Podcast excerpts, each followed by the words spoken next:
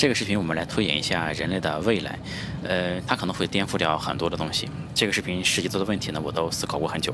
你可能呢需要就是每过半分钟就暂停一下这个视频思考一下哈。呃，我们这个视频呢会提到 AI。这对于 AI 这一部分呢，就是我肯定不是一个专家，但是呢也不是一个特别外行的人。首先我一直在互联网这个行业里面，然后阿尔法狗刚出来的时候呢，我就看过它论文。嗯，ChatGPT 刚出来就 GPT 出来的时候呢，它的论文我也看过，只不过这个论文比较水一点哈。另外呢，就是我们公司自己。也有 AI 相关的一些开发工作在做，所以呢，这个视频内容上是有些天马行空的，但是呢，这个并不是一个科幻，而是呢，我想基于现实的 AI 技术加上逻辑推演，对未来现实的一个展望啊。那我们就开始今天内容。游戏的灵魂聊科技人文，我是李自然啊。我现在在一个飞驰的高铁上面，这高铁上面没什么人，然后正好我们可以录一期视频和大家聊聊天。首先呢，我们先不聊 AI，我们先聊人类好了。就我们就想象啊，就人类这个物种啊，它这个真正值得自豪的是什么？注意呢，这里我们要做一个升维，就是要上升到就是一个宇宙中你站在宇宙中看文明的一个视角，而不是站在个人的角度。如果你站在个人的角度呢，比如说。我活得开心，对吧？那很重要。我要花时间陪伴我的家人，这个也很重要，对吧？然后呢，我有一些正向的业余爱好，这个也很重要，对吧？这些呢，对你都很重要。但是如果我们上升到一个文明的视角上面呢，那这些可能就不太重要了，对吧？所以我们要先把自己升维到一个这个站在宇宙中看人类文明的一个这样的视角来探讨今天这些话题。那。我们就站在这样的一个视角来看，这个人类的优势是什么呢？首先呢，我想否定的是爱啊。这个很多人呢觉得爱是非常非常伟大的，那很多电影和漫画也都是这么拍。那主角最后爆发了非常强大的战斗力，是因为心中有爱，或者说他想起了一个什么人。那我觉得呢，这其实是非常的扯淡的啊。这比如说，如果一个人他的攻击力是十，对吧？那当他心底燃起了爱的火焰，这个能把攻击力提高多少呢？我觉得可能能提高到十五。是吧？提高到二十，那他不可能提高一个数量级，因为归根结底呢，就是还是人类的肌肉啊、骨骼这么一套东西，对吧？这个物理性质就决定了，就如果人一个一个人他手里拿了一把枪，对吧？去面对一个赤手空拳的人，那他的攻击力可能是一千，对吧？所以说呢，我觉得一个文明的能力肯定是取决于他的科技，而不是心中有大爱这种，对吧？另外呢，就是说，爱呢，其实也不是人类所独有的，就是有一首词，大家应该都听说过，就是“问世间情是何物，这叫生死相许”。这其实是。元好问的一首词，这个词这个词牌名叫摸鱼儿啊。这个他讲了一件，这个词的名字呢叫雁丘词。他讲了一件什么事儿呢？就是打猎的时候把一只大雁给弄死了，然后这个大雁的同伴就是大雁的配偶嘛，另外一只大雁在天上转了几圈之后呢，就撞到地上给撞死了啊。就这么一个殉情的故事。然后呢，所以说就有了这么一首词，描写爱情的词。这个所以说这个里面一说这个君应有语，渺万里层云，千山暮雪，知影向谁去，对吧？然后这个词的结尾呢，也是千秋万古为留待骚人狂歌痛饮来访雁丘处啊，其实就是歌颂大雁的爱情的这样的一首词。所以说呢，就大雁也有爱情，对吧？很多动物也可以至死不渝。爱呢，并不是。人类独有的一个属性，对吧？就是我们也不会因为这两只大雁有这样的爱情故事，我们就高看他们的这个大雁文明，或者说这个认为这个爱情是对大雁这个物种，对吧？这个发展很大的一个优势，我们不会这么来想，对吧？同理呢，我们也可以知道，其他的一些东西也没有什么卵用，是吧？比如说意志力，对吧？比如说一个人他。坐飞机过安检都过不去，为什么呢？因为他有钢铁一般的意志，对吧？那这种东西，这个类似的东西呢，说实话，你拍电影我都是可以理解的，因为你要感动观众嘛，对吧？那主角倒在地上的时候，他想起了所爱的人，脑中闪回了很多画面，然后靠意志力站起来，这个这个，而不能说本来你是一个武打片，正打擂台呢，对吧？你突然掏出一把枪，梆梆梆把对方都干死了，这个那就不是英雄了，对吧？但是呢，你客观来看，这个掏枪肯定是 更加有效的，对吧？所以说呢，我觉得这些爱情啊、意志啊、怜悯啊、同情啊，或者说对理想的这个对自由的追求啊，这是所有这些感性的行为，这个人类呢，赋予了他们很伟大的和神圣的含义。但是呢，我们如果从文明的视角来看呢，他们都是没有太大卵用的，就是提高不了战斗力，也提高不了科技，对吧？这个。然后呢，有些人可能说，我们人类有什么优势呢？因为我们有着悠久的历史，有着灿烂的文化和艺术，对吧？这些呢都是我们非常值得自豪的。这个我觉得呢，首先历史啊，它也是一个没有什么卵用的东西，对吧？首先，如果我们站在宇宙视角来看，人的历史呢，可能根本都谈不上悠久，对吧？另外呢，这个你看，我们就说地球的故事吧，一些人去这个征服美洲。当地的文明，他们有没有波澜壮阔的历史？我相信呢，也有，对吧？他们历史里面呢，肯定有很多可歌可泣的英雄人物，有着宫斗，有着美人，对吧？但是现在呢，这个没有多少人在乎他们的历史了，对吧？那这个艺术呢，对吧？我觉得人类的艺术只是一个偶然啊，比如说。呃，绘画对吧？这个绘画为什么能存在呢？因为人眼睛能够看到颜色，对吧？那其实人类能看到的这个可见光啊，就是那么一小段光谱，对吧？其他的生物呢，甚至包括地球上的一些生物，他们能感受到的颜色和波段，其实和人类是不一样的。就是他们可能看到人类看不到的颜色，而且呢，颜色也只是人大脑渲染出来的嘛。比如说这个我粉红色，对吧？那其他的生物看起来它不一定是这个粉红色的，对吧？所以说呢，这个所谓绘画艺术呢，它绝对不是一个放在宇宙里面，这个所有文明都能认可的有美感的东西，它不一定，对吧？人家这可见光。可能和我们根本就不是一回事儿，对吧？人家这个输入器官可能也不是靠眼睛，对吧？所以说绘画怎么可能是一个宇宙通用的一个艺术形式表现形式呢？对吧？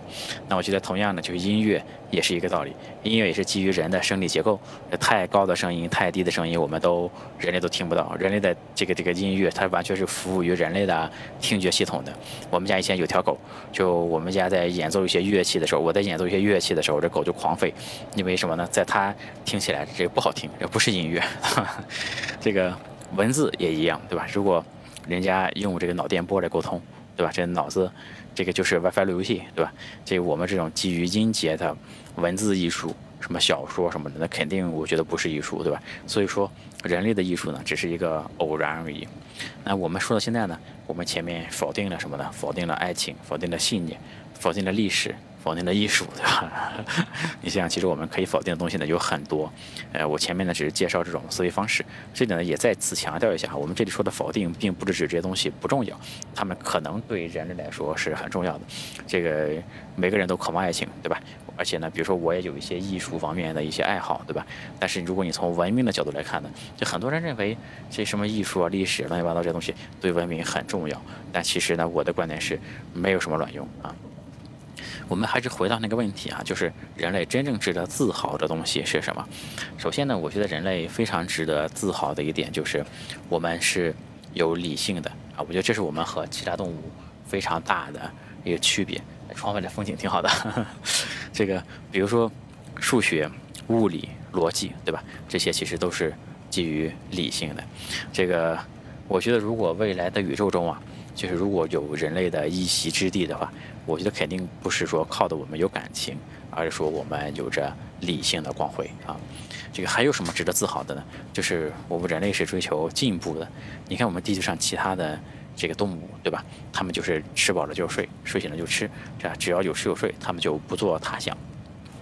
当然，人类社会中呢也有很多这种混吃等死之徒，对吧？但是呢，这个也有很多人。他们还是想就是生活着有意义。我们看到很多创业者梦想着改变这个世界，对吧？很多人都想在他所在的领域里面，这个做出一番成绩，对吧？那正是这些人呢，我觉得在推动着人类的进步，对吧？人类也是靠着不断的进步，才拉开了和地球上其他物种的差距，走到今天的。这个，所以我一直觉得这个人类的学科呢，分成两个类型，一种呢是没有什么进步或者进步很慢的，比如说。书法、绘画这样的，对吧？你今天的一个书法家、一个画家，你说他的水平未必能比得上几百年前的一个艺术大师，对吧？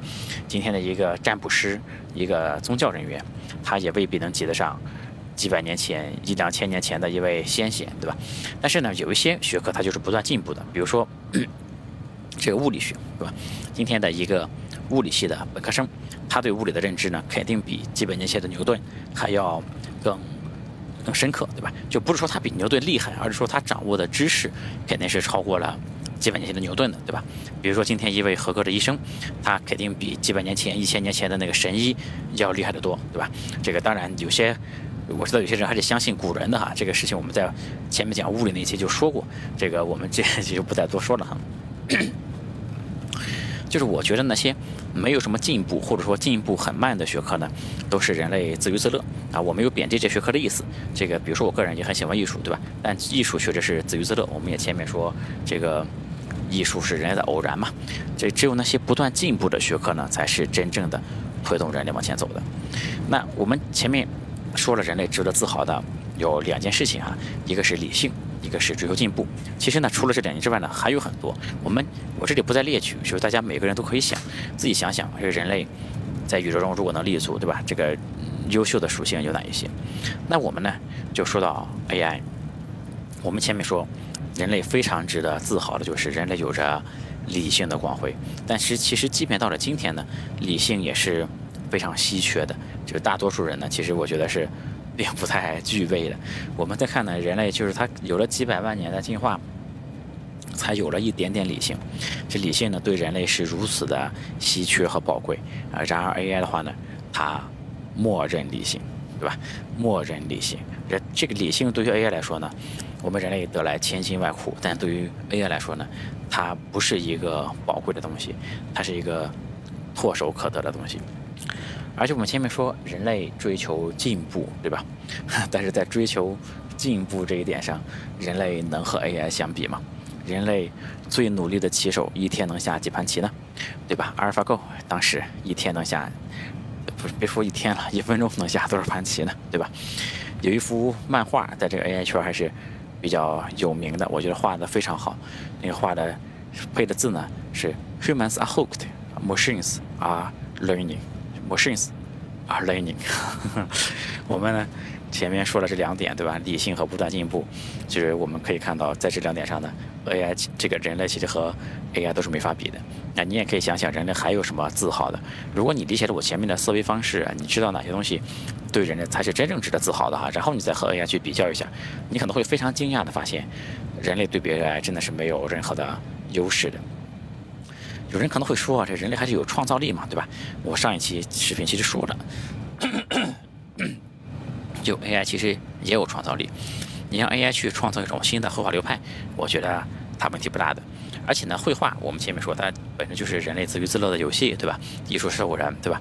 那如果说我们那些在那些能够迅速进步的学科呢，比如说如果未来的 AI 如果可以研究生物学，可以研究物理学，可以研究数学，那你觉得？AI 的研究能力，它的创造能力，真的就比人类的科学家差吗？我觉得不一定，对吧？那可能有人说呢，不管你丫怎么说，对吧？这个 AI 它不是活的，它没有意识。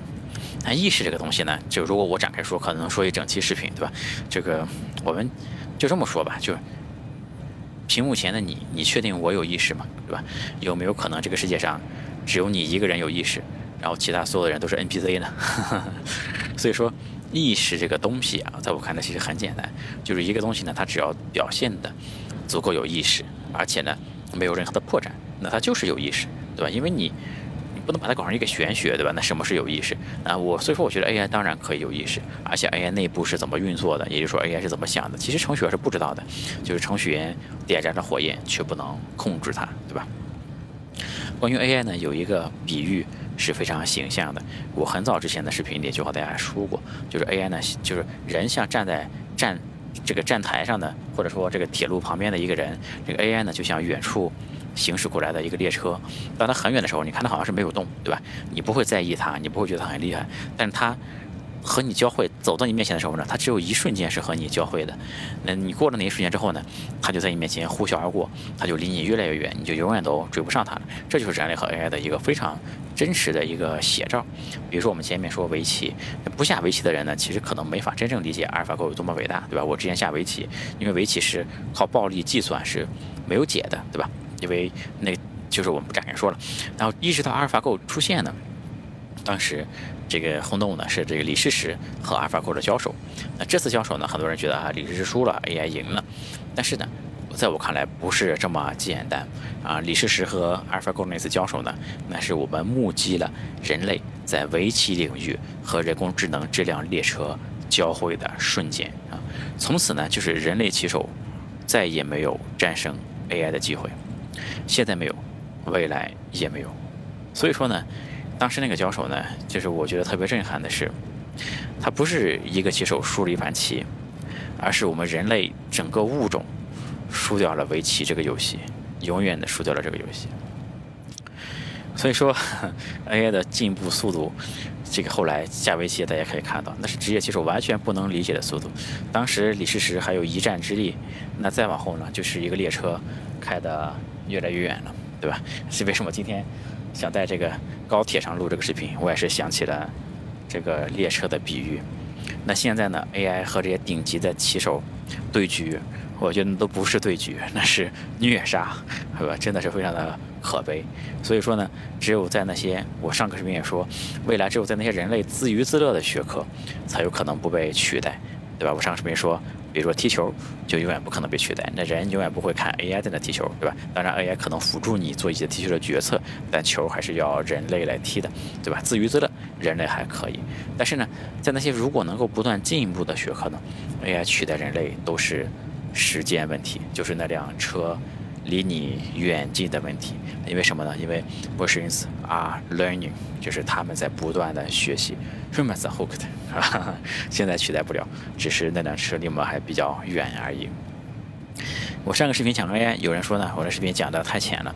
其实我完全不觉得，我上个视频我觉得信息量还是很大的，甚至呢有些东西我都来不及展开，因为那个视频已经录了四十多分钟了。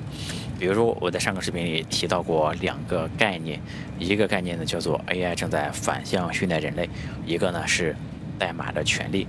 啊，你看现在，比如说我们继续说围棋的例子，你看现在职业选手怎么训练呢？就是和 AI 练，然后呢？他对职业选手的评价标准，就是说看你和 AI 走的有多像。如果一个职业选手他下的棋百分之七十都和 AI 一选，AI 的首选是一样的，对吧？也就是说他和 AI 的契合度达到了百分之七十，牛逼，厉害，顶级棋手，对吧？这个这个这个人类越像 AI 越厉害，是吧？这个 AI 对人的反向训练，比如说德州扑克，对吧？现在厉害的牌手也都用 GTO 来进行训练。那将来其他领域呢？是不是将来每一个人都要看看自己能够做的和 AI 有多像呢？这就是一个问题，对吧？我现在呢，在这个高铁上面对吧？比如说我刚才出门的时候，我是应该坐高铁还是应该坐飞机呢？这个这是我需要决策的。然后我到达了那个目的地之后，我应该住什么酒店呢？这个也是需要我决策的。那你觉得这些决策让 AI 来做？是不是应该比我更擅长一些呢？呃，我觉得应该是的，对吧？你可能觉得这有什么了不起？这不就是一个所谓 AI 个人助理嘛，对吧？有什么要紧的？但是如果这个助理管的越来越多呢，对吧？他可以告诉我我今天时间应该怎么分配，他可以告诉我我应该优先处理哪些工作，对吧？还可以告诉我这些工作该怎么处理，对吧？我中午吃饭的时候呢？他可以帮我点菜，因为他知道，他可以决定我吃什么，因为他知道我的口味，他也知道我身体健康的需要，对吧？就是 AI 一定是比人类更擅长决策的，因为人类都有 pattern，对吧？就是有固定的模式，只要有固定的模式呢，AI 就可以学习。比如说，它它也不一定是一个，就是追求。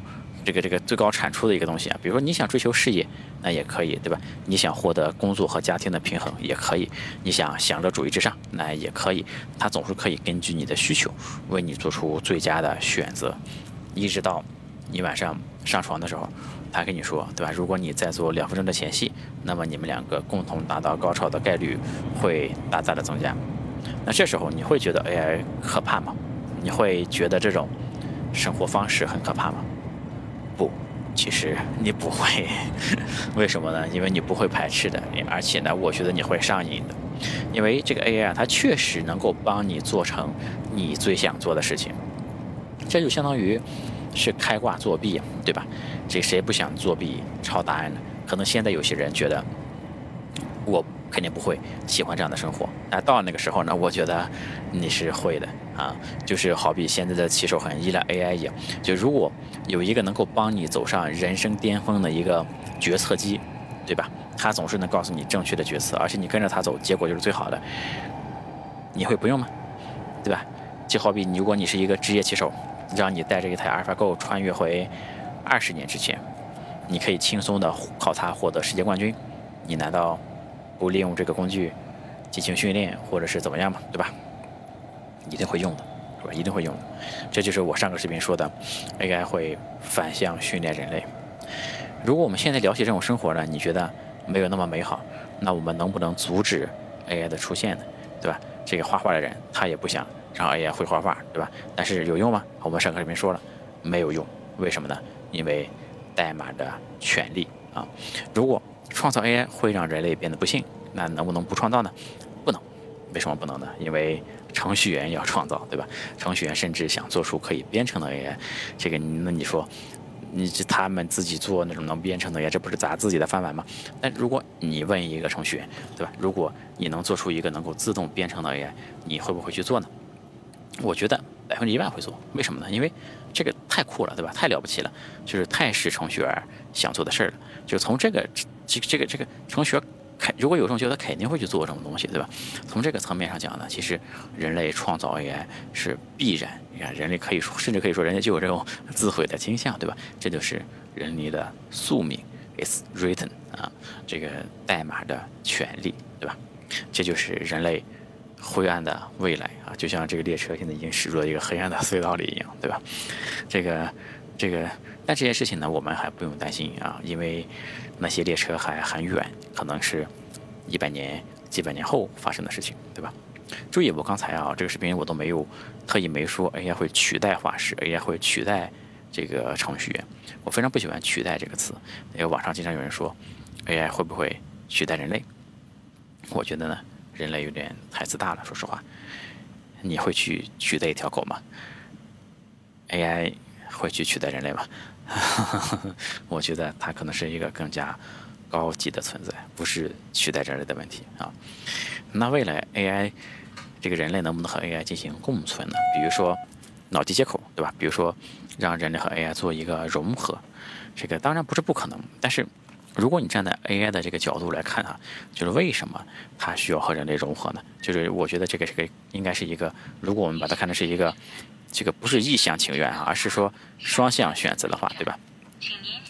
因为人类的身体是如此的脆弱，磕磕碰碰就要断胳膊断腿，对吧？这个人类对温度的要求是如此的敏感，太冷太热都不行，还还需要氧气，还需要水，对吧？而且呢，人类利用能量的方式是如此的低下，人类吃饭。这个消化系统本质上呢是一种化学能，而化学能呢在宇宙中是一种非常低级的能源的运用方式。这个人类的学习能力很差，数据传输能力更差。你说人类，你和另外一个人靠聊天，我这样录视频和你聊天，我每分钟能传接能传送多少字节的，能传送几个 K 的信息呢？这个效率呢不是低的要命，对吧？人类全身连一个高速的接口都没有。就是如果你是 AI 的话，你为什么要和人类？结合呢，对吧？那这个还有一种可能性，就是我们在《流浪地球》那个电影里看的那样的，就把人的意识传到云端，传到那个电脑里面去。这个作为一个数字生命体，你是作为数字存在，对吧？和这个 AI 共生。那这样有没有可能？那首先呢，我就想问啊，就是这个你想把自己意识传到电脑里面，对吧？究竟什么是意识？什么是自我呢？那这其实 又是一个可以聊就聊一个整期视频的话题啊。那我就说几个小点啊。首先呢，这个意识其实是很容易被外界的物质所影响的，而不是像很多人想象的，我的意识是我自己控制的。比如说，我们看生物界一些寄生虫，它。可以让宿主的昆虫自发跳到水里面去，因为什么呢？因为这些寄生虫它自己想到水里面去，对吧？它就可以控制。那比如说有些寄生虫呢，可以让这个老鼠不再害怕猫，它看到让老鼠在面对猫的时候呢，这个变得敢于冒险啊。然后因为这个这个这样的这个老鼠就有更大的概率被这个猫吃掉。那这个寄生虫的目的呢，其实最终是想到猫的体内再继续去寄生，对吧？但是我们看人类呢，其实也差不多。你比如说。抑郁症的病人，他可以通过吃药来调节自己的情绪。那吃药前后呢，这个人的情绪呢，可能会完全的判若两人。那究竟哪个才是真实的这个人呢？哪个才是真实的自我呢？那抑郁症的病人呢，他只是情绪离正常值偏离的比较多，对吧？但其实呢，我们每个人正常人情绪都是起伏，都是有偏离的哈。就是人类的大脑甚至会受到肠道菌群的影响，对吧？这个这这喇叭有点影响我的思路哈。就我们，嗯，说个更简单的例子啊，就是就是比如说很多人喝一杯奶茶就会很开心很快乐，对吧？然后你感到快乐之后呢，你可能会变得开朗，变得乐观，然后也会影响你后面处理一些事情的方式，对吧？都会随着改变。那你上传的意识。我就问你，你是在你喝奶茶之前上传的，还是在喝奶茶之后上传的，对吧？哪一个才是真的你呢？